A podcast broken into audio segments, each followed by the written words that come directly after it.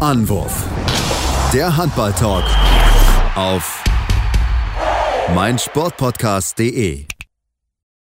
Hallo und herzlich willkommen zu einer neuen Ausgabe von Anwurf, eurem Handball-Talk auf meinsportpodcast.de. Mein Name ist Sebastian Müller und wir müssen sprechen über das ja wieder verrückte Wochenende. Es ist weiterhin unheimlich spannend in dieser Liga. Alles kann passieren, oben, unten, in der Mitte. Da gibt es enorm viele Positionswechsel. Jeder Punkt kann dort entscheidend sein und da wollen wir drauf schauen. Natürlich aber auch wie auf die WM-Qualifikation der Frauen, auf die deutsche Mannschaft, die gegen Griechenland ran musste und ähm, ja, was soll man sagen, relativ standesgemäß sind. Trotzdem wollen wir natürlich drüber sprechen und natürlich auch über weitere Ergebnisse. Und das meine ich natürlich nicht allein ab heute. Ein Experten an meiner Seite, den lieben Robin Bulitz. Hallo Robin. Hallo Sebastian, schön wieder dabei zu sein. Ja, wir freuen uns auch. Ähm, natürlich wollen wir an der Stelle noch verweisen auf unsere Pokal-Specials, die letzte Woche gelaufen sind, jetzt über Ostern und natürlich jetzt auch noch nach Ostern laufen werden, denn diese Woche ist dann auch ein bisschen die Vorlauf fürs Pokalfinal vor in Köln, erstmalig seit, langer, langer Zeit. Ähm, aber wir wollen uns jetzt erstmal fokussieren auf das, was passiert ist in der vergangenen Woche und ja, Raum, lass uns das Blick werfen auf das Topspiel. Spannung erwartet Kiel gegen Magdeburg. Ja, am Ende 34, 34. Beide Mannschaften hatten die Chance auf den Sieg. Beide haben ja durch einen Fehler das nicht mal geschafft. Kiel den äh, Stimmerfoul von Sander Sargosen. Magdeburg mit dem einen Pass zu viel, auch wenn ich nochmal in der Wiederholung das nicht ganz auflösen kann, ob es wirklich sechs Pässe gewesen sind. Aber am Ende ist es gerechtes Unentschieden oder ist für dich, wie Bennett Wieger gesagt hat, so ein verlorener Punkt eigentlich? Ich kann Bennett Wieger definitiv verstehen. Wenn ich mir das Spiel 60 Minuten, also ich habe es mir 60 Minuten natürlich angeschaut und muss auch mit dem Gefühl rausgehen, dass Magdeburg einen Punkt verloren hat. Für mich war Magdeburg die bessere Mannschaft und hat das Spiel meiner Meinung nach ja relativ relativ gut in gut kontrolliert und gut vorne weggespielt, sage ich mal. Ähm, ich glaube, Kiel war war Kiel überhaupt ein oder einmal in Führung, wenn überhaupt ein oder zweimal, glaube ich nur. Ich glaube, am Anfang ähm, wahrscheinlich. Mit, mit, wenn dann auch nur mit einem Tor und, und, und äh, Magdeburg hat das sehr, sehr, sehr, sehr gut gemacht. Ähm, unter dem Gesichtspunkt, dass es natürlich auswärts war, noch besser. Das ist natürlich noch mal höher zu bewerten, meiner Meinung nach, weil die Kieler Ausseehalle natürlich schon richtig, richtig Stimmung gemacht hat, gerade zu dem Spiel hin und natürlich in der Situation, in dieser, Tab äh, in, in dieser Saisonphase. Ja, und Kiel hat, hat den Magdeburgern dann aber hinten raus irgendwie so ein bisschen so, so, so, ein, so ein unangenehmes Spiel aufgedrückt. Also das war gar nicht so typisch Kieler Spiel, fand ich irgendwie, sondern, sondern viel erarbeitet, was Magdeburg vielleicht sich auch gar nicht so gedacht hätte unbedingt. Ähm, aber am Ende war es nichtsdestotrotz, das klingt jetzt natürlich alles so ein bisschen vielleicht negativ, aber ich finde, es war ein rasantes und beeindruckendes Topspiel. 34, 34, ich bitte dich. Also da haben die beiden Abwehrreihen jetzt nicht unbedingt geglänzt, meiner Meinung nach. Auch wenn ich sagen muss, ich halt, ich finde, Oskar Bergendahl hat auf Magdeburger Seite einen Wahnsinnsjob gemacht, gerade in der ersten Halbzeit unglaublich gut in der Abwehr gespielt auch. Und äh, auch, die, auch die Kieler haben, haben jetzt in der Abwehr nicht so schlecht ausgesehen, dass dieses Spiel eigentlich 34, 34 ausgehen muss. Ja, ist mir mit Sicherheit eine Rolle, dass auch die Torhüterleistungen nicht so überragend gewesen sind. Hinten raus waren dann schon noch wichtige Paraden, aber auf beiden Seiten. Porten hat einen ganz wichtigen Freien weggenommen. Landin auch zwei, daher richtig, richtig wichtige Freie, die er da wegnimmt und sein Team so ein bisschen auch einfach ja im Spiel hält, weil sie offensiv so ein paar Fehler mit dabei waren, ein bisschen fahrig gewesen sind. Auch sowieso 21 Gegentore in einem Topspiel von Kiel daheim mal zu erleben. Das ist, glaube ich, auch etwas, was wir ja so nicht gekannt haben. Und ich meine, die Kieler haben sich wirklich im letzten Mal wirklich gefangen, das muss ich auch ganz ehrlich zugeben, haben wirklich gute Leistungen gezeigt und äh, wirklich, ja, so diese Souveränität wieder da gehabt nach dieser Länderspielpause, wo wir alle so ein bisschen davor gedacht haben, okay, ey, die Kieler die können jetzt wirklich so ein bisschen wegbrechen. Aber gestern wieder war so ein Spiel, wo ich so denke, so, ja, irgendwie holst du dir so einen Punkt, aber das war jetzt nicht für diese, diese Kieler Brutalität der vergangenen Wochen, wo die wirklich alles in Grund und Boden gespielt haben, wo die so souverän aufgetreten sind, aber jetzt wieder so ein Ding mit dabei hatten, wo ich mir so denke, so, ja, Punkt gewinnen toll, aber im Endeffekt wirklich ist es für sie eher ein gewonnener Punkt als wirklich ein verlorener Sieg. Was obwohl ja. das nicht richtig anhört, aber es ist halt irgendwie so, ja. Ja, finde ich auch. Also die Kieler hätte ich, ich hätte sie irgendwie, weiß ich nicht, ein bisschen, ein bisschen stärker erwartet jetzt, jetzt in, diesem, in diesem Spiel haben sich aber dann wieder im Stil einer Spitzenmannschaft genau diesen Punkt geholt und sich eben doch nicht irgendwie äh, die zwei Punkte da abnehmen lassen in eigener Halle. Das war dann ekelig, dreckig, sage ich mal, diesen Punkt geholt. Ähm, aber er wurde geholt und damit steht am Ende halt die Tabellenführung und Kiel hat alle Trümpfe in der Hand jetzt. Ne? Also sie können aus eigener Kraft jetzt ganz einfach Meister werden. Und das kann zum Beispiel Magdeburg schlichtweg nicht mehr. Da muss Magdeburg muss hoffen, dass die Füchse äh, und, und Kiel noch einen Punkt liegen lassen, äh, noch, noch ein Spiel verlieren, um da wieder dran zu kommen, sage ich mal. Und Kiel hat sich in die beste Ausgangsposition gebracht. So. Und das ist, das ist natürlich stark. Was ich allerdings irgendwie, ja, muss ich sagen, ein bisschen schwach fand, war zum Beispiel die Vorstellung von Sander Sargosen. Also eigentlich gehe ich davon aus, dass das der Mann für die entscheidenden Spiele in der entscheidenden Phase der Saison ist. Aber in meinen Augen ist er nach seiner Verletzung einfach nicht zu 100 Prozent wiedergekommen. Und die Frage ist, ob er überhaupt bis zu seinem Abgang Ende der Saison zu 100 Prozent wiederkommen wird. So viele technische Fehler, so viele Stürmerfouls, so viele falsche Entscheidungen von Sander Sargosen habe ich selten in einem Topspiel gesehen wie in diesem. Da bin ich absolut bei dir. Also ich fand auch, ich meine, wenn, wenn wir dieses, diese letzte Situation uns, uns anschauen, also wirklich, wo dieser letzte Angriff der Kieler, wo, wo ich mir wirklich so denke, also Sanders Sarkosen ist ein überragendes Spiel, aber in der Situation, mit seiner Erfahrung, mit seiner Qualität, so wirklich ein dummes Schimmer voll andrehen zu lassen. Also es war wirklich mit Ansage, dass das ein Schimmer voll werden wird. Sorry, also das ist wirklich nicht Sander Sargos und ich auch das meine dann war ich glaube war es der Ausgleich glaube ich zum 33 33 oder 34 34 wo dann erst diese wo er erst zurückgeht und auf einmal diese mega Lücke aufgeht und er dann jetzt auf einmal dann durchsteht wo er denkt so jeder in der Halle lauft doch vorher durch. Ähm, also das hat dann der gut gemacht immer noch hat das noch geretten können aber es war irgendwie wirklich so ja Sander Sargosen war irgendwie da. Ich meine er hat drei Tore nur erzielt in der Partie bei vier Würfen. Also ist halt für seine Ansprüche, die halt sind, ich bin der beste Spieler der Welt vielleicht, ähm, ist es ein bisschen halt einfach wenig. Wenn ich dann halt schaue, dass halt beispielsweise Harald Reinkit deutlich mehr Würfe sich nimmt, auch sehr gut gemacht hat, wie ich finde, ähm, dass viel über Kreis gespielt wurde mit, mit dem Henrik Pekeler 4 von 4. Ähm, ja, also irgendwie so, Sargosen war da, aber wie gesagt, das war nicht diese, ja, das, was ich erwartet hätte von einem Mann in der Klasse, der das Spiel an sich reißt, in den entscheidenden Crunch-Time einfach dann auch die richtigen Entscheidungen zu treffen. Ja, du hast es gerade angesprochen, das, Kreis, das Kreisspiel, äh, das Kreisläuferspiel oder das Spielen mit den Kreisläufern hat beim THW Kiel unglaublich gut funktioniert. Zusammen kommen die auf neun Tore, ne? Peter Överby, Patrick Winczek und äh, Henrik Pekeler. Das, allein diese drei Namen als die drei Kreisläufer zu nennen, ist halt schon mal krass. Ne? Ich glaube, dass kaum ein Team europaweit aktuell drei so starke Kreisläufer hat. Das ist schon mal Vorne wie hinten können die drei nämlich richtig, richtig was reißen. Das ist ein Riesentrumpf vom THW meiner Meinung nach. Äh, die Magdeburger kommen vom Kreis nur auf vier Tore. War bis zur Verletzung von Magnus Haugstrup auch eine ganz andere Geschichte. Da merkt man schon, dass da Qualität fehlt am Kreis bei den Magdeburgern. Wird ausgeglichen durch, weiß ich nicht, meiner Meinung nach den Handballer des Jahres vielleicht dieser Saison, auch wenn er nur im Endeffekt eine halbe Saison gespielt hat, Kai Smietz. Von mir aus können wir aber auch Gisli Christiansson nehmen. Es ist egal, weil diese beiden Spieler ähm, Magdeburger Kohlen aus dem Feuer holen in den letzten Wochen, Monaten. Das ist unglaublich. Wir haben schon wieder zusammen 18 Tore gemacht. Das ist die Hälfte aller Tore schon wieder auf deren beider Konto. Äh, Kai Smits wieder eine Quote irgendwie in den, fast an den 80ern dran. Gisli Christiansson auch eine 80%-Quote.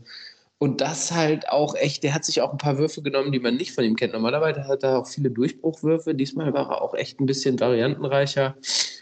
Mikkel Darmgard reißt es dann wieder raus, was die Quote angeht. Der steht da wieder bei 41 Prozent. Aber für mich einer der coolsten Spieler, muss ich sagen. Also, dass der da auch immer wieder reingeworfen wird, der Darmgard. Ähm, auch in solchen Spielen und von der Leine gelassen wird, ist einfach witzig. Das ist so eine Art aussterbende Spezies, finde ich, an Handballer.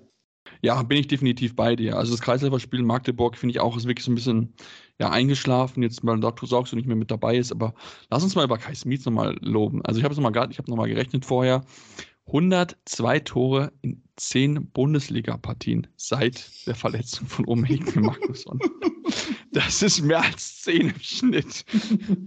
Und vor allem die Wurfquote, die ist ja, das kommt noch dazu, das ist irgendwie bei über 80 Prozent, fast 90 Prozent oder so. Also es ist, das ist brutal, was der wirklich aktuell spielt. Also da kann man wirklich nur den Hut vorziehen, was er, was er macht, wie er seinem Team einfach hilft. Und ich glaube, die Flensburger kommen aktuell aus dem, aus dem Grinsen nicht mehr raus, dass sie so einen starken Mann dazu bekommen jetzt werden in, in der neuen Saison. Also ich glaube, da wird man Magnus Röth gar nicht so lange vermissen, wenn Kai Smith genauso weiterspielt. Und äh, ja, aber sagen wir mal ehrlich, vielleicht lass mal ein bisschen in die Zukunft blicken. Wenn er es so bestätigt, ist er vielleicht Kandidat für Handball des Jahres 2023?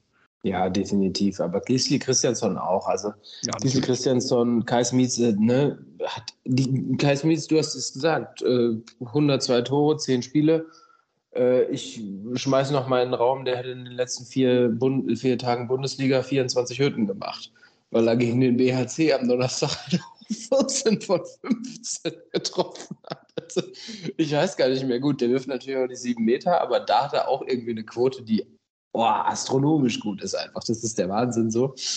Ähm, ja, unglaublich. Aber Gisli Christiansson, muss ich sagen, hat auch im, im, im Topspiel jetzt gerade gegen Kiel auch wahnsinnig gut gespielt. Also die Entscheidungen, die er getroffen hat, weißt du, da, da sind Bälle noch auf Außen gekommen oder aufgelegt als Camper oder, oder, oder wo ich schon lange gepfiffen hätte als Schiedsrichter. Da hätte ich schon lange den Freiwurf gepfiffen, aber bei dem man, ja, lässt der Schiedsrichter im Zweifel vielleicht auch mal länger laufen, weil sie wissen, dass es kommt. Und dann sehen wir halt irgendwie so geile Aktionen und das finde ich halt traumhaft. Ne? Das ist halt Handball Entertainment pur, was, was, was Gisli Christiansson auch bietet. Ne? Das ist natürlich, das mag ich ja. Also das ist pure Unterhaltung einfach, die man bei dem bekommt.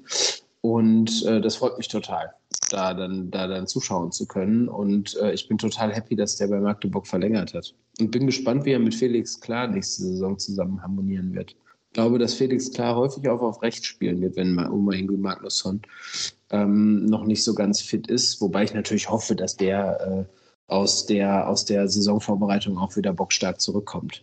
Ja, das hoffen wir noch alle. Weil also das darf man nicht vergessen, ne? der hat ja. natürlich auch so Zahlen aufgelegt wie Kai Smits. Also wir, Kai Smits ist in aller Munde vollkommen zurecht, aber Uming Magnusson hat genau das gemacht, was Kai Smits macht. Also auch alles kaputt geworfen. Ja, definitiv. Der hat wirklich auch alles kaputt geworfen. Also das ist, äh, also wirklich, da ist wirklich super nahtlos übergegangen. Also da kann man wirklich dann auch sein gespannt, wie es dann am Sommer dann weitergeht auf der Position bei den Kielern. Aber ja, es ist, also Kieler Magdeburg, so ist ja, da durcheinander jetzt schon. Aber ja, zum Abschluss noch auf jeden Fall möchte ich erwähnt haben, ähm, Bennett Wiegand hat nach der Partie gesagt, ähm, dass Gegenstände in seine Richtung geworfen sind. Das haben Sky-Mikrofon gesagt. Bilder äh, können es leider nicht ganz auflösen. Auch bei, ich habe jetzt noch nicht dazu gefunden, bei irgendeinem Medium dazu, jetzt außer mal von Sport 1, wo ich das aber auch selbst geschrieben habe, muss ich ganz ehrlich zugeben, weil ich es halt mitgehört bekommen habe. Ähm, und auch die TV-Bilder ließen es gar nicht ganz aus. Also man sieht so ein bisschen Wortgefechte zwischen Magdeburger Spielern und Kieler Fans und noch so ein paar Verantwortliche der Kieler, die so, so ein bisschen von der Tribüne wegnehmen ich glaube, es ist jetzt nicht schwer wegen des passiert, aber trotzdem auch Klatschpappen oder wenn man Hefte nur hinschmeißt, Leute, es hat einfach nichts zu suchen. Mein Gott, ist klar, Emotionen gehören dazu zum Sport und so weiter, auch alles gut, aber äh, es bringt keinem was, wenn du irgendwas, irgendjemand mit irgendwas bewirft. Das ist im Endeffekt dann nur schlimm für dich, weil du dann vielleicht aufgrund der Aktion irgendwie ein Stadionverbot oder ein Hallenverbot bekommst. Kann, ob es das geben wird, aber ähm, ja, ich finde es aber nur schade, dass man dann auch so über sowas dann noch sprechen muss, dass auch sowas dann erwähnt wird, natürlich auch vom Trainer, klar, ist natürlich, er wird darauf angesprochen, klar, aber ähm, ja, ist schon irgendwie ein bisschen sehr, sehr schade, dass das sowas dann auch auf jeden Fall aufgetaucht ist. Ja, Robin, dann würde ich sagen, machen wir jetzt mal eine Pause. Aber wir haben noch viel zu besprechen, denn es ist ja nicht so, als ob nur Kiel und Magdeburg im Meisterschaftsrennen kämen, sondern es sind ja weiter noch weitere Top-Teams mit dabei und müssen über eine Mannschaft sprechen, die vielleicht der lachende Vierte wird, aber dazu vielleicht mehr hier nach einer kurzen Pause bei Anruf einem Handball-Talk auf meinsportpodcast.de. Schatz, ich bin neu verliebt. Was? Drüben. Das ist er. Aber das ist ein Auto. Ja, eben. Mit ihm habe ich alles richtig gemacht. Wunschauto einfach kaufen, verkaufen oder leasen. Bei Autoscout24. Alles richtig gemacht. Vernimmt sich, was man will. Dann wilde Gerüchte entstanden. Fast nichts davon stimmt. Tatort. Sport.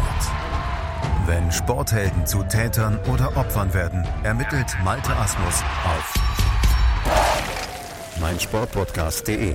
Folge dem True Crime Podcast, denn manchmal ist Sport tatsächlich Mord. Nicht nur für Sportfans. Ja, und jetzt sind wir zurück, obwohl natürlich auch noch ein bisschen weiter drauf schauen, uns mit weiteren Ergebnissen beschäftigen vom Wochenende bzw. von der vergangenen Woche. Und da müssen wir natürlich ja über die SG Flensburg-Handewitt sprechen. Ähm, wir hatten sie ja schon mal zwischenzeitlich abgeschrieben gehabt, hatten, glaube ich, zwischenzeitlich mal sieben Punkte Rückstand auf den Tabellenführenden. Und was soll man jetzt sagen? Es ist noch ein einziger Punkt, oder eine zwei, also zwei, zwei Minuspunkte sind es jetzt noch Unterschied auf den Tabellenführenden, auf den THW Kiel. Ähm, die haben gewonnen unter der Woche gegen Leipzig mit 30 zu 27. Auch da ein wichtiger Sieg. Zwar nicht überragend gespielt, aber es war wirklich so ein Duell auf Augenhöhe. Und dann haben sie gerade aufgrund der starken zweiten Halbzeit die Partie noch für sich entscheiden können. Und Robin sind wieder voll mit dabei, was wir zwischendurch wirklich gar nicht gedacht hätten. Ja, es ist Wahnsinn. Also die Mannschaft der Rückrunde definitiv. Ne? Alle reden von Magdeburg, Kiel, äh, den Füchsen, aber für mich äh, spielt, die, spielt Flensburg natürlich mit Abstand die beste Rückrunde. Ne? Kein Spiel verloren bisher. Ähm, ganz groß aufgespielt. Stark, starke Mannschaftsleistung. Alle, alle Positionen irgendwie so langsam aber sicher ins Rollen bekommen. Unglaublich krass ist geschafft, Jim Gottfriedsons Ausfall zu kompensieren machen jetzt drei Kreuze, dass er wieder kommt, dass er wieder da ist, ne? hat jetzt wieder gespielt. Ja. Ähm, und äh, sein Comeback gefeiert. Er hat selber auch gesagt, natürlich läuft noch nicht alles so rund bei mir, ich brauche noch ein bisschen Zeit, um wieder reinzukommen, aber ähm, in der heißen Phase äh, den Regisseur äh, am Start zu haben und wieder im Team zu haben, ist, glaube ich, richtig, richtig wichtig, ne? weil am Wochenende, am kommenden, ähm, Nee, am kommenden Wochenende steht natürlich erstmal das DHB-Pokalfinale an, logisch. Aber darauf das Wochenende äh, ist ähm, Nordderby. Da spielen ja. die Flensburger gegen Kiel. Und ich glaube, dass da Gottfriedson wieder richtig, ja, voll im Saft wird er wahrscheinlich noch nicht sein, sage ich mal. Aber da wird er sicherlich schon eine bessere Rolle spielen. Aber die Flensburger stark. Ne? Vor allen Dingen auch gegen Leipzig, die ja nach, die haben jetzt zwei, drei Spiele in Folge verloren, aber davor hatten sie ja auch äh, immerhin äh, die großen Teams allesamt, sage ich mal, geschlagen gehabt. Ne? Und da musst du auch erstmal dich beweisen, sage ich mal. Und da ist dann der Kapitän Johannes Goller ist diesmal in die Bresche gesprungen. Ne? Neun von zehn ist natürlich eine sensationelle Leistung. Vom Kreis äh, hat hinten dicht gemacht. Emil Jakobsen von links außen ist bei den Flensburgern seitdem der da auch zum dritten Mal Weltmeister geworden ist, äh, mit, den, mit den Dänen, ähm, schwebt er auf so einer Wolke und ist richtig, richtig gut unterwegs. Also ja, ich könnte mir echt vorstellen, wenn die diesen Flow weiternehmen, jetzt Gottfriedsson noch mit da reinkommt, dass die am Ende echt der lachende Vierte werden und, und so ganz äh, sneaky sich das Ding da holen. Ja, das wäre mit Sicherheit möglich. Also das kann ich mir auch sehr, sehr gut vorstellen. Wie gesagt, sieht ja wirklich gut aus dürfen nicht vergessen, es gibt auch noch European League, was ja auch noch, also am heutigen Dienstag, wo wir den Podcast aufnehmen, gibt es ja auch noch das Hinspiel und dann nächste Woche das Rückspiel. Also es ist auch noch was, etwas, wo natürlich gerade Fritz einspielen kann für, fürs, äh, ja, für das wichtige Nordderby. Aber ja, es ist wirklich, es ist jetzt möglich. Also sie sind wieder voll mit dabei, haben sie wirklich reingefeitet. Das Gute, Gute ist wohl auch, dass sich Aaron Mensing, der sich ja um, verletzt hatte, leicht umgeknickt war in der Partie gegen Leipzig, wohl auch fit ist wird wohl mitspielen können äh, in der European League, was ja auf jeden Fall sehr, sehr hilfreich sein wird, ähm, dass er dort dann ja wirklich voll eingreifen kann. Das ist, glaube ich, ganz, ganz wichtig einfach, ähm, dass man diese Rolle einfach hat, dass man sie füllen kann. Und ähm, natürlich auch Kevin Müller, der nach und nach wieder zurückkommt von der Verletzungspause. Also von daher hat man noch ein bisschen mehr Optionen. Dann natürlich auch für den wichtigen ja, Saisonschlussbruch, wo man vielleicht auch mal wirklich dann Spieler einfach mal schonen möchte. Ich glaube, das wird einfach ganz, ganz wichtig sein. Und ähm, ja, natürlich wollen wir dann aber auch den Blick werfen auf die anderen Teams dort oben. Und da müssen wir vor allen Dingen über ein Team sprechen, Robin. Und zwar, das sind die rhein löwen Vier Spiele in Folge verloren, jetzt 42 Tore kassiert, daheim gegen Gummersbach. Und trotzdem äh, warte, ich muss mal eben gucken. Ich hatte es, glaube ich, aufgeschrieben. 17 Paraden hatten von ihren Torhütern. Wie ja. kann man so eine Partie mit 42 Toren verlieren? 42, 38 ist das Ergebnis. Es war eins der wildesten Spiele der ganzen Saison. Sorry, aber also wenn, wenn fast 80 Tore fallen, dann. Also ich finde es fast schade, dass ich das Spiel nicht irgendwie noch im Real Life mir nochmal angucken kann, weil das ist so ein Ding, das würde ich mir trotz feststehenden Ergebnis definitiv noch mal reinziehen, weil du ja weißt, dass es brutal kurzweilige Unterhaltung ist, wenn da alle, keine Ahnung, 40 Sekunden ein Tor fällt. So. Aber was mit den, die Rhein-Neckar-Löwen sind komplett von der Rolle. Ich habe keine Ahnung, was da los ist. Juri Knorr, technischer Fehler, technischer Fehler, technischer Fehler. Also, was, was ist los mit dem Jungen seit der Weltmeisterschaft? Also, der hat so eine sensationelle Weltmeisterschaft gespielt. Du, aber es kann mir doch keiner erzählen, dass es jetzt irgendwie daran liegt, dass er platt ist, Mann. Der, der, der Junge ist, weiß ich nicht, Anfang 20, äh, austrainiert alle anderen kriegen es doch auch hin. Patrick Grötzky, was weiß ich nicht, was Julian Köster hatte, ein kleines Loch, ist jetzt wieder voll da. Ist wieder komplett Träger des Teams, sage ich mal. Wieder acht Tore gemacht jetzt äh, gegen die Rhein-Neckar-Löwen, aber Juri Knorr halt auch wieder nur vier von acht gemacht.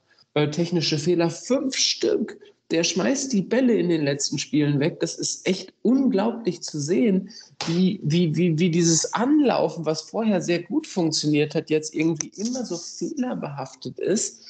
Und, und auch die Quoten allgemein bei den Magdeburg, äh, bei, den Magdeburgern, sorry, bei den Rhein-Neckar-Löwen, die Quoten irgendwie, ja, in den Keller gehen. So, Patrick Grötzky hat sich noch echt gut angestellt, aber dann war es es auch schon irgendwie so. Ne? Dann, dann kommt Uwe Gensheimer mit einer 54%-Quote. Also das ist halt das ist halt schwach.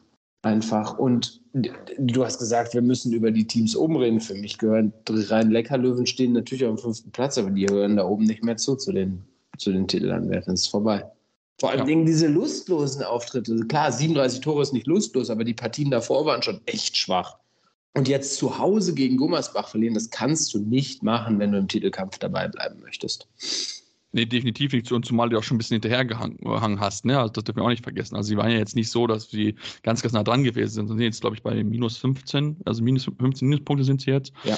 Ähm, ja, also das ist dann auch einfach wirklich, also was mich, vor allem was mich eigentlich noch mehr schockiert, also ich meine, offensiv läuft es eigentlich immer noch relativ gut, wenn du anguckst, 29, 32, 30, 37 Tore, aber halt defensiv überhaupt gar nicht. Ne? Also wenn du anguckst, 37 äh, in Leipzig, dann daheim 35 gegen äh, Hamburg, 33 in Lemgo und jetzt 42 gegen Gummersbach.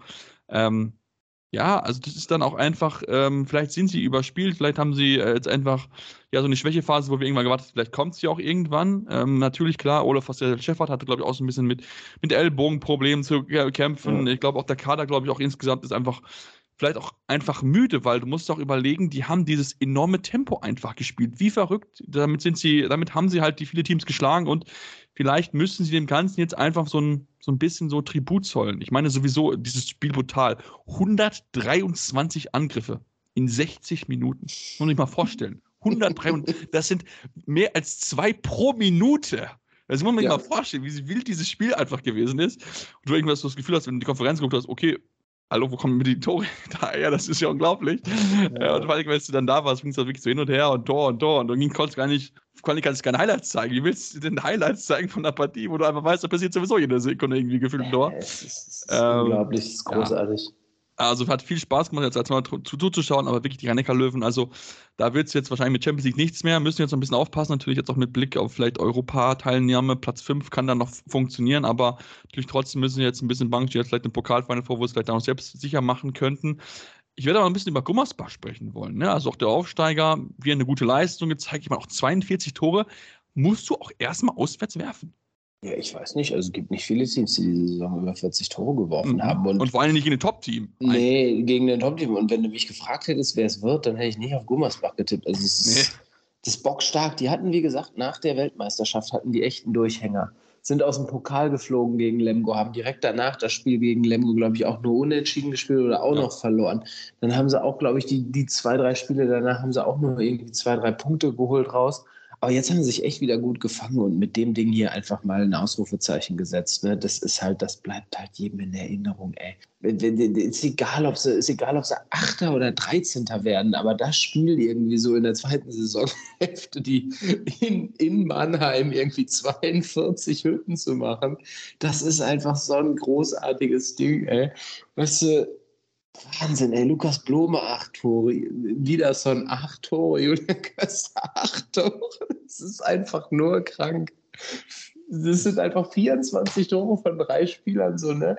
Weiß ich nicht. Mel sogar Spiele haben im Schnitt, glaube ich, 24 Tore, die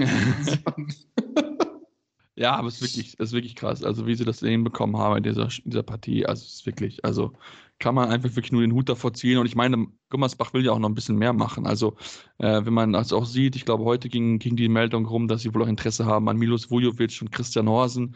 Ähm, also zwei Bundesliga-erfahrene Spieler. Ähm, mir wurde zugetragen, dass es sogar Interesse besteht an einem Franz Semper.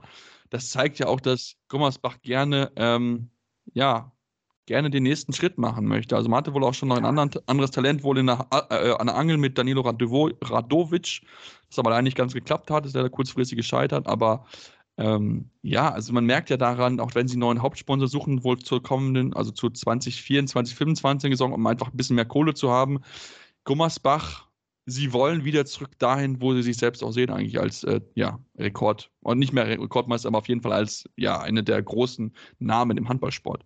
Ja, vollkommen zu Recht. Ne? Erstmal, erstmal safe wieder in der Bundesliga ankommen, begeistern, die Fans, die ganze Gegend auf seine Seite holen. Ich spiele ja selber im Oberbergischen Kreis, in diesem Gummersbacher Kreis. Da spiele ich ja Amateurhandball. Alle brennen für den Verein so, ne? Also egal mit wem du sprichst, also ne, du bist ja unterwegs, also du unterhältst dich ja nach den einzelnen Spielen, ne, bei uns so in der, in der Gruppe da. Und jeder ist da, jeder ist in der Halle, jeder guckt sich das an. Die Leute finden es einfach großartig, dass wieder, wieder Bundesliga-Handball in Gummersbach gespielt wird, dass da erfolgreicher, schöner, begeisternder Handball gespielt wird.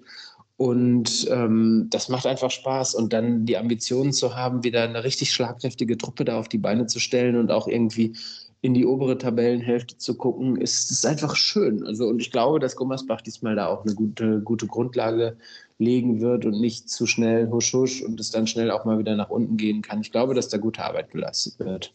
Ja, das, das glaube ich auch. Also ich meine, man sieht ja auch, glaube ich, nur sechs Punkte von Platz sechs weg. Also das, das zeigt ja, dass auch schon die Mannschaft durchaus auch nah dran ist an so einem, ja, durch eine Top-Platzierung. Also von daher ist es auf jeden Fall einfach, einfach spannend zu beobachten, wie es dort einfach dort weitergeht. Und ähm, ich meine, wenn wir über diesen diesen sechsten Platz ja auch reden, der noch so ein bisschen vielleicht als letzte Option für Europa sein könnte, dann ist natürlich auch dieser Kampf natürlich enorm spannend. Ne? Die haben die Hannover Burgdorf, die nur knapp verloren haben mit einer Bude gegen, gegen die Füchse Berlin. Da waren sie ultra nah dran, da einen Punkt zu holen. Also sie hätten es fast sogar eigentlich verdient gehabt, aber die Berliner waren dann hinten raus das kleine bisschen cleverer.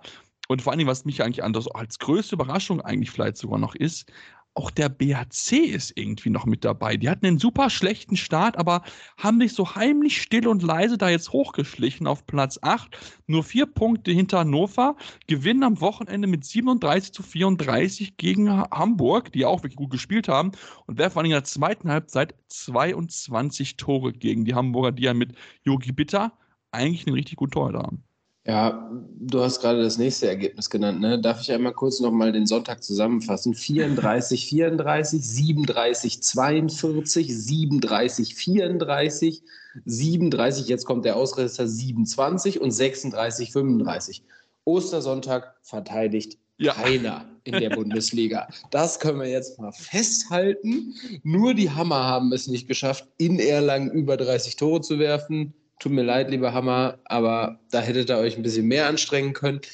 Aber sorry, ey, wie viele Tore sind das? Ist komplett irre. So, jetzt aber gerne zurück zum Bergischen HC. Saustarke Rückrunde einfach auch wieder. Mega gut sich gefangen. So war so hü hot, ne? Die hatten einen guten Auftakt in die Saison. Dann hatten sie einen krassen Durchhänger. Dann haben sie sich in der Winterpause wieder gefangen. Also, was heißt Winterpause, ne? Die spielen ja gefühlt, spielen ja alle durch und ähm, richtig, richtig gut. Und was endlich und was richtig gut funktioniert, ähm, wurde ähm, auch von, von äh, in, der, in der Konferenz auf Sky angesprochen.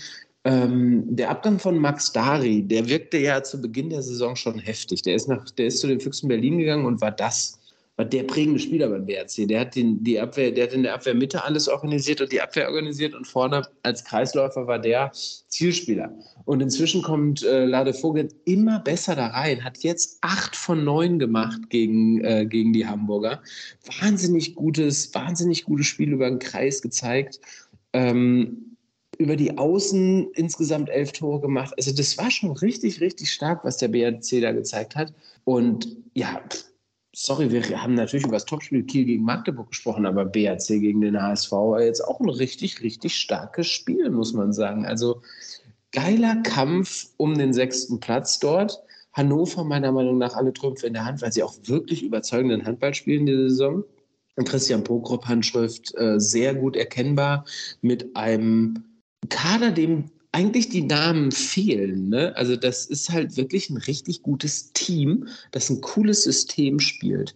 So, aber der BHC ähm, in der Verfassung, wie sie seit äh, Januar sind, beziehungsweise seit Februar sind, ist es ein ernstzunehmender Gegner im Kampf um den sechsten Platz dort, absolut. Aber dann machen sie noch so ein bisschen so einen Strauchler. Erinnert sich an diese, diese un unnötige Niederlage in Göppingen, mit, wo sie mit 28 zu 37 Richtung die Räder geraten sind. Und in der zweiten Halbzeit defensiv überhaupt nichts funktioniert, hat 23 Buden zugelassen. Ähm, aber prinzipiell, man sieht diese Qualität der Mannschaft. Also sie haben sich wirklich so ein bisschen noch wirklich rausgemausert. Ähm, klar, läuft mit sich ja noch nicht alles rund. Da hat mal Jamal Nash mit sich ja noch viel, viel zu tun gehabt. Ich fand, ich habe mir letzten Mal so einen Podcast angehört, den ich mir schon seit Wochen markiert hatte von, von ihm zum BAC-Podcast, weil ich das ja gerne hören wollte wollte. Ich glaube, es wurde auch irgendwie mal bei der Sky-Übertragung erwähnt gehabt, aber irgendwie habe ich das nie hingekriegt, das zu hören. Aber ich fand das einfach sehr spannend, weil er, glaube ich, einfach jemand ist, der sehr, sehr, sehr klar ist, eine sehr klare Philosophie hat, viel auch über diese Positionstrainerarbeit auch so sehr gut delegieren kann. Und ich glaube, es ist einfach etwas, wo man jetzt auch merkt, dass einfach das sehr, sehr gut funktioniert, dass seine Idee vom Handball einfach ja, besser umgesetzt wird, erfolgreicher natürlich jetzt auch funktioniert, weil sie die Spiele jetzt auch verstanden haben. Okay, was will eigentlich der Trainer von uns?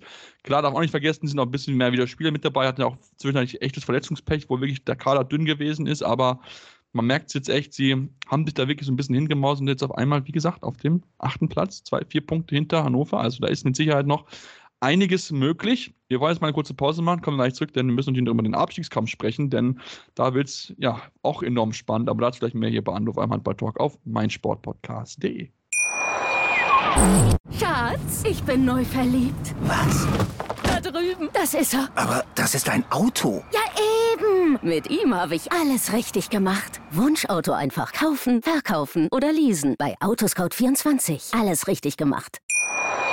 Ja, und dann lass uns ähm, ein bisschen weiter beschäftigen mit der Bundesliga und vielleicht noch als Abschluss für diesen Platz, Platz um Kampf 6 erwähnen, dass natürlich auch Erlangen weiterhin mit dabei ist. Ne? Am neunten Platz aktuell 24 zu 24 Punkte, haben ein bisschen weniger Spieler als äh, Hannover, ähm, Hamburg und der BRC vor ihnen. Ähm, jetzt mit dem Sieg gegen haben auch ein sehr souveräner Sieg, auch sehr wichtig, glaube ich, für die Moral, dass man wieder so ein bisschen da rauskommt haben sich ein bisschen schwer getan in der ersten Halbzeit, in der zweiten Halbzeit waren wirklich sehr souverän, sehr sicher aufgetreten, haben dann wirklich die ganze Klasse ausspielen lassen, um im Endeffekt dieses Spiel klar zu gewinnen. Und ähm, ja, wenn wir über Hamm sprechen, müssen wir natürlich dann auch einen Blick auf den Klassenerhalt sprechen, dass Hamm, wenn wir ganz ehrlich sind, Robin, ich glaube, der Zug ist abgefahren. Acht Punkte in den verbleibenden acht Spielen, wenn Weiz da alles verliert, das sehe ich aktuell nicht, dass Hamm das irgendwie hinkriegt. Nein, nein, das wird, das wird schwierig, das wird nicht mehr funktionieren. Ähm, Minden ist ja, in einem guten Lauf, ne? 5 zu 1 Punkte aus den letzten drei Spielen, ist der nächste Gegner für Hamm. Wenn sie das Spiel verlieren, ist vorbei. Also dann, dann, dann sage ich endgültig, ne, wenn Minden sich dann nochmal absetzt von den Hammern wirklich so, dann ist es irgendwie so der, der, der, der ja, Todesstoß klingt so martialisch, aber dann, dann war es das, ja, ja. dann war es das für die Hammer. Aber wenn wir ehrlich sind, war es es auch jetzt schon. Es ist zu wenig. Du, da bin ich, bin ich absolut bei dir. Es reicht halt einfach nicht, um, um einfach in so eine Partie zu gewinnen. Also, du musst du einfach dann mehr zeigen. Du musst halt mehr zeigen als nur vielleicht 30, 40 Minuten guten Handball. Da muss halt 60 Minuten guter Handball sein. Da muss halt fehlerfrei sein. Da muss halt wirklich alles klappen. Das, ja, kriegen sie einfach nicht hin. Aber du hast gerade eigentlich mir angesprochen, was sehr, sehr gut aktuell hinkriegt. Das ist wirklich GWD Minden. Sie haben sich wieder gemausert. Sie werden wieder zur heißen Phase heiß und machen halt die wichtigen Punkte. Und dann noch, das auch nicht vergessen, noch zwei Spiele weniger als Wetzlar und sind jetzt nur noch zwei Punkte zurück. Ganz genau, zwei Spiele weniger, weil sie ja äh, die Corona-Sorgen da auch hatten und dann einige Spiele abgesagt bzw. verlegt werden mussten. Äh, ja, ein Wahnsinn, ne? Jetzt fünf, wie gesagt, 5 zu 1 Punkte in den letzten drei Spielen. Ähm, und ein Statement gesetzt natürlich im OWL-Derby, ne? Das ist natürlich ein sehr, also dieses Spiel Minden gegen Lemgo, das ist ja ein kleiner Handballklassiker auch schon, ne? Also klar, Nordderby ist, ist krasser, Hamburg, äh, Kiel gegen Magdeburg ist auch krasser, aber Minden Lemgo spielt schon da auch in dieser oberen Liga mit und dann sich da so in so einem Herzschlagfinale wirklich auch durchzusetzen mit einem Tor und dann auch so 36, 35. Ey, wann haben die Mindener denn mal 36 Hütten gemacht? Ganz ehrlich, also das ist ja, jetzt fangen sie, fangen sie auf einmal an, auch noch richtig ordentlich Tore zu werfen. Und ähm, ja, Mr. Abstiegskampf Malte Semisch, zwar nur eine 25% Quote, aber nimmt halt von Lukas Zerbe drei Minuten vor Ende einen Ball raus und dann komplett irre Samuel Zehnder, gigantisch guter Winkel, steht Malte Sieme schräg in der Luft in so Silvio Heinefetter Manier und hält das Ding dann und äh, zieht damit irgendwie den Lemgorn Zahn, die dann gerade ausgeglichen hatten und mit einem in Führung gegangen waren. Und alles schien auf die Lemgoer Seite zu kippen. Also ein wahnsinnig spannendes Spiel. Und ja, pff, wenn einer Abstiegskampf kann, dann ist es Frank Carstens mit der GWD Linden zusammen. Ne? So, also wahrscheinlich waren die letzten Spiele war noch nicht irgendwie, war noch genug Zeit, war noch nicht eng genug. Ne? Deswegen muss jetzt mehr Dramatik später zünden, so jetzt legen wir los, damit es wieder ein bisschen Spannung gibt. So, das ist halt der Wahnsinn. Ne? Und ähm, die Feldspieler natürlich auch nicht. Ne? Malte Semisch, wie gesagt, 25 Prozent gar nicht so stark, aber Matthias Bitsch, entscheidender Mann, hat das entscheidende Tor gemacht und neun Tore gemacht und Philipp Ahenso auch neun Tore. Ne? Die Hälfte aller Tore aus Rückraum links, Rückraum rechts, das ist schon bockstark. Ne? Für Lemgo vielleicht das einzige Trostpflaster, zwar das Match verloren, aber Samuel Zehnder, ihren absoluten Topscorer da auf links außen, ähm, der eben auch einen Schnitt von über zehn Toren in der Hinrunde hatte, bis er sich verletzt hat, ähnlich wie Kai Smietz jetzt in der Rückrunde ist erfolgreich zurückgekehrt und hat sieben Tore gezeigt direkt.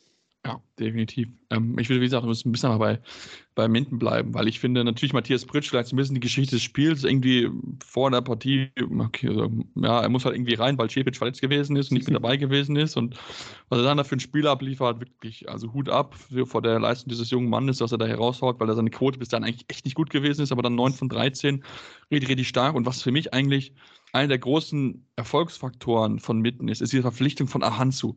Ähm, ja. Ist er weggegangen von den Löwen, weil er nicht so viel Spielzeit bekommen hat, aber was er spielt einfach in Minden. Er ist der Unterschiedsspieler eigentlich in diesem Rückraum. Das muss man sagen. Modamul ist nicht mehr so stark, wie es im letzten Jahr gewesen ist. Von seiner Verletzung nicht wieder ganz so 100% zurückgekommen. Hat jetzt in dem Spiel nicht so den großen Faktor gehabt. 0 von 2, glaube ich. Ähm, also das ist, ja, also er ist nicht so ein großer Faktor, aber wenn du halt einen Handschuh halt hast, der halt wirklich in überragender Form ist, dann kannst du dich auf ihn wirklich verlassen. Du weißt halt einfach, auch wenn du ihm den Ball gibst, okay, in mehr als 50 Prozent ist der Ball drin. Und genau das ist das, was Minden gefehlt hat, einfach diese Qualität aus dem Rückraum. Und das ist halt Ahansu hundertprozentig.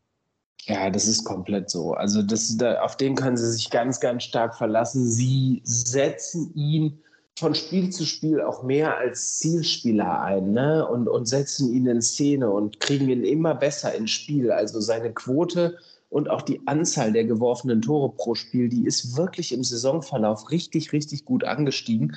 Das hat natürlich auch damit zu tun, dass er, glaube ich, nicht so mit extrem viel Selbstbewusstsein, sage ich mal, äh, von den Rhein-Neckar-Löwen einfach weggegangen ist. Ne? Es wurden viel zu hohe Erwartungen meiner Meinung nach in ihn gesteckt, die er einfach noch nicht erfüllen konnte auf dem Niveau oder das, was, bei, was von ihm erwartet wurde dort.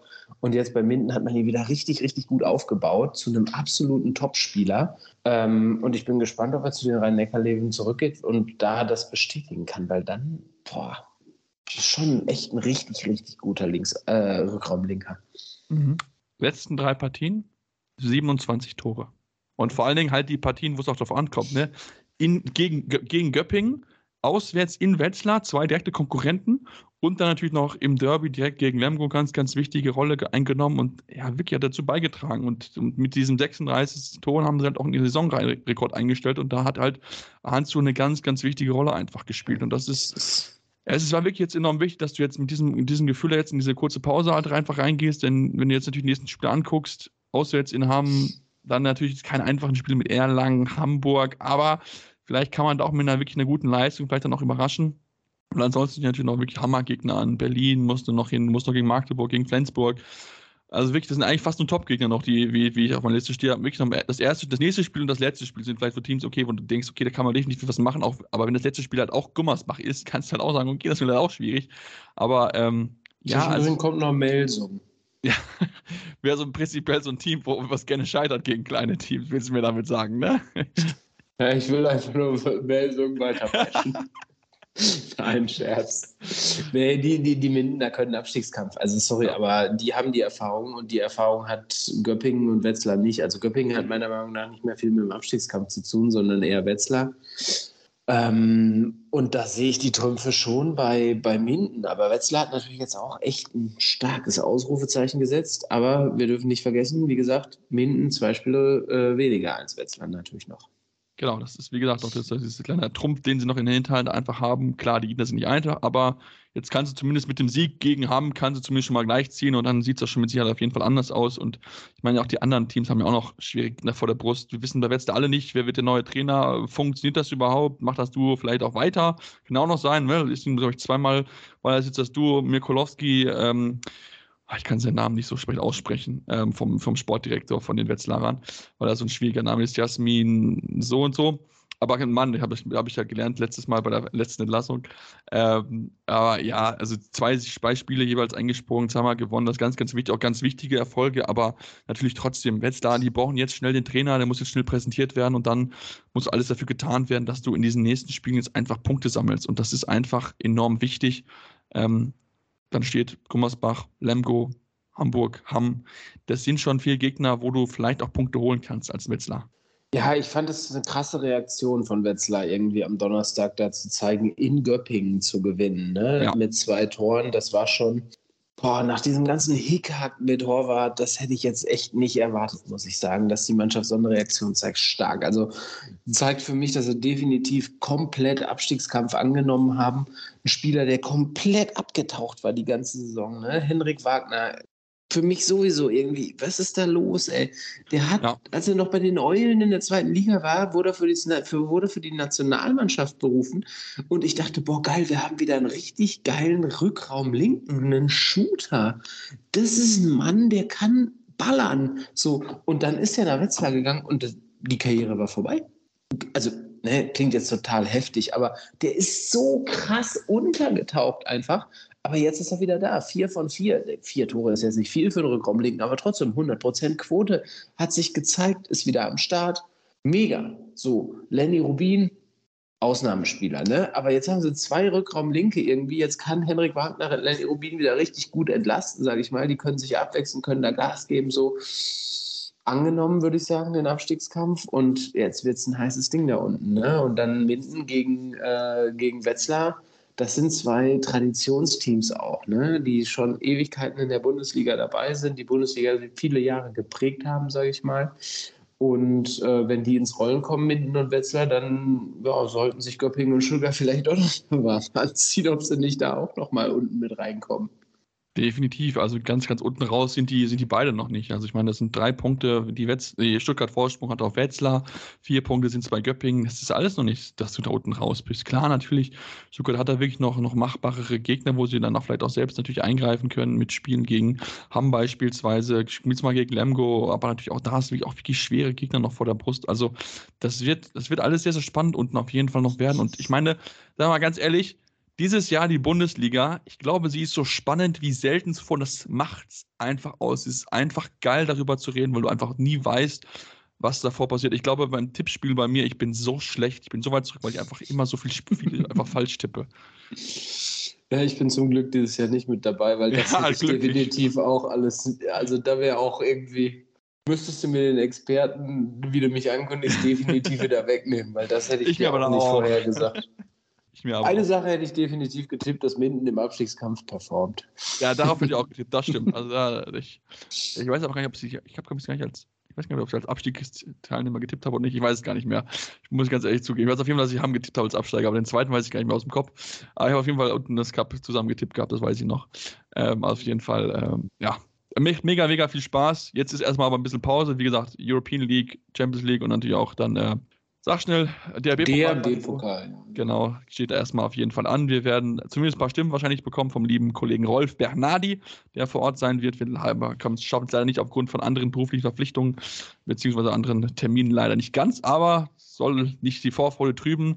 Ihr dürft auf jeden Fall bis dahin weiter Specials hören. Zwei sind schon da, zwei kommen, wie gesagt, noch, deswegen unbedingt da reinhören. Und ähm, ja, wir sind aber für heute noch nicht am Ende, denn wir müssen noch mal Frauenhandball reden, über die deutsche Nationalmannschaft. Deswegen bleibt dann hier bei Anwurf eurem Handball-Talk auf meinsportpodcast.de. Schatz, ich bin neu verliebt. Was? Da drüben. Das ist er. Aber das ist ein Auto. Ja, eben. Mit ihm habe ich alles richtig gemacht. Wunschauto einfach kaufen, verkaufen oder leasen. Bei Autoscout24. Alles richtig gemacht. Hey, Malte Asmus von meinsportpodcast.de hier. Ab März geht's weiter mit unseren 100 Fußballlegenden. Staffel 4 bereits. Freut euch auf Slatan Ibrahimovic, Michel Platini, Cesar Luis Minotti, Paolo Maldini, um nur mal vier zu nennen. Und bis wir mit der vierten Staffel kommen, hört doch einfach noch mal rein in die bisherigen drei Staffeln. Ronaldinho, Sepp Meyer, Gary Lineker, Lothar Matthäus und viele weitere warten da auf euch. 100 Fußballlegenden. Jetzt. Überall, wo es Podcasts gibt. Ja, und jetzt zum Abschluss wollen wir uns natürlich noch mit den WM-Playoffs beschäftigen und natürlich auch vor allem den Blick werfen auf die deutsche Mannschaft. Ja, was sollen wir sagen? Griechenland ist der Gegner. Wir haben alle so gedacht, okay, gut, was wird es werden? Vielleicht eher so ein lockeres Testspiel, weil natürlich auch die letztes Mal solche gegen Griechenland gespielt haben, war es schon sehr, sehr deutlich. Es war wieder so. 39 zu 13. Standesgemäßer Sieg, würde ich jetzt mal sagen. Ja, war perfekt, ne? Also schöner, schön, schöner Ostersonntag, äh, an dem alle, glaube ich, richtig, richtig viel Spaß hatten, äh, mal ein bisschen aufzuspielen. Griechenland war, konnte in keinster, zu keiner Zeit äh, auch nur annähernd mithalten. Aber ich finde, dass, äh, dass die DRB-Auswahl das auch wirklich gut gemacht hat. Also sehr souverän, ordentlich runtergespielt, äh, gar, nicht, gar nicht nachgelassen. Ne? Nur 13 Tore zugelassen, äh, sechs in der ersten, äh, sieben in der zweiten Halbzeit. Vielleicht vorne ein bisschen, ja, es hätte noch deutlicher werden können, meiner Meinung nach. Ne? Es stand schon 22 zu 6 zur Halbzeit, aber ja, einfach super gut. Und genau solche Spiele brauchst du im Zweifel, um dann auch mal irgendwie dann was ausprobieren zu können und ähm, ordentlich aufspielen zu können. So. Und was cool war, was mich gefreut hat, einfach für, äh, für die Damen, dass, äh, dass die Arena in Hamm ausverkauft war. So, ne? Und da macht es doch dann auch Spaß, irgendwie auf dem Mustersonntag doch noch ein bisschen Handball zu spielen. Ja, definitiv. Sowieso ganz wichtig auch, dass, dass die Hallen voll sind. Sie war es auch bei den letzten Testspielen, wenn ich es richtig in Erinnerung habe, in Heidelberg und Ludwigsburg war es auch voll.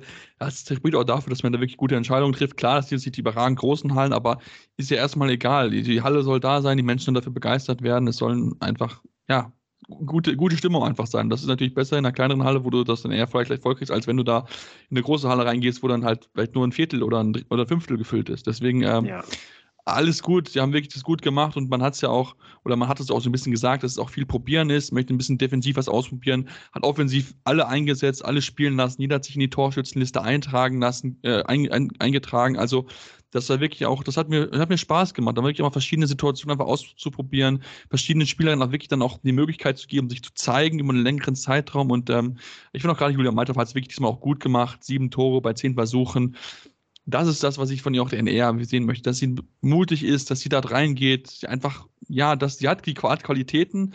Sie muss halt einfach das Selbstvertrauen haben und sagen, es ist mir egal, wer da steht, ich gehe da rein und versuche meinen Weg durch die Abwehr durchzufinden.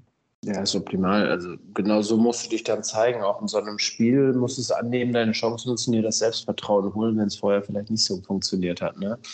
Finde ich, dann, find ich dann schon super. Und was ich auch gut finde, ist irgendwie, ne, habe ich ja schon gesagt, ich finde es gut, dass sie so konsequent durchgezogen haben und auch dann den Sieg so hochgetrieben haben. Weißt du, volle Halle, dann musst du auch was zeigen und ja. genau das wurde gemacht so. Ähm, cooles Zitat finde ich von Annika Lott einfach, äh, die sich ja sehr weit aus dem Fenster lehnt und sagt, ich denke, dass wir das WM-Ticket schaffen. das, das, ist äh, ja schön, schön, mit einer kleinen Prise Sarkasmus noch dabei. Ähm, Nee, einfach rundherum. Also, aber daran merkst du ja auch, wie die Spielerinnen drauf waren ja. nach dem Spiel. Ne? Es waren, alle waren happy, nur am Smilen und, und zu Scherzen halt aufgelegt. Und ja, ist doch cool, wenn eine WM-Qualifikation dann genau so läuft. Also, dass du dir genau dieses Selbstbewusstsein, diese Leichtigkeit darüber holst. Das finde ich spitze.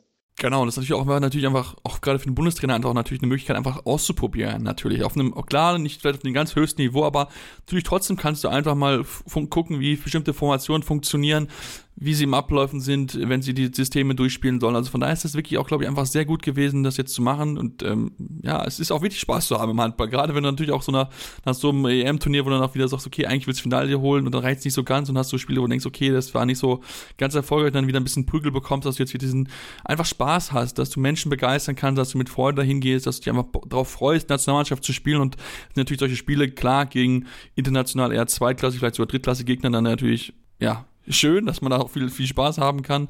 Ähm, und ich meine, ja, Rückspiel jetzt in Griechenland, das ja auch bei Sport 1 läuft. Also, ja, worüber sollen wir da reden? Mein Gott, sie müssen mit 26 Toren, könnten, mit 25 Toren könnten sie verlieren. Ja, das, die werden nicht mehr 25 Tore wahrscheinlich werden, die Griechen. Also, wenn die schon 15 wären, dann wäre wahrscheinlich schon ein Erfolg.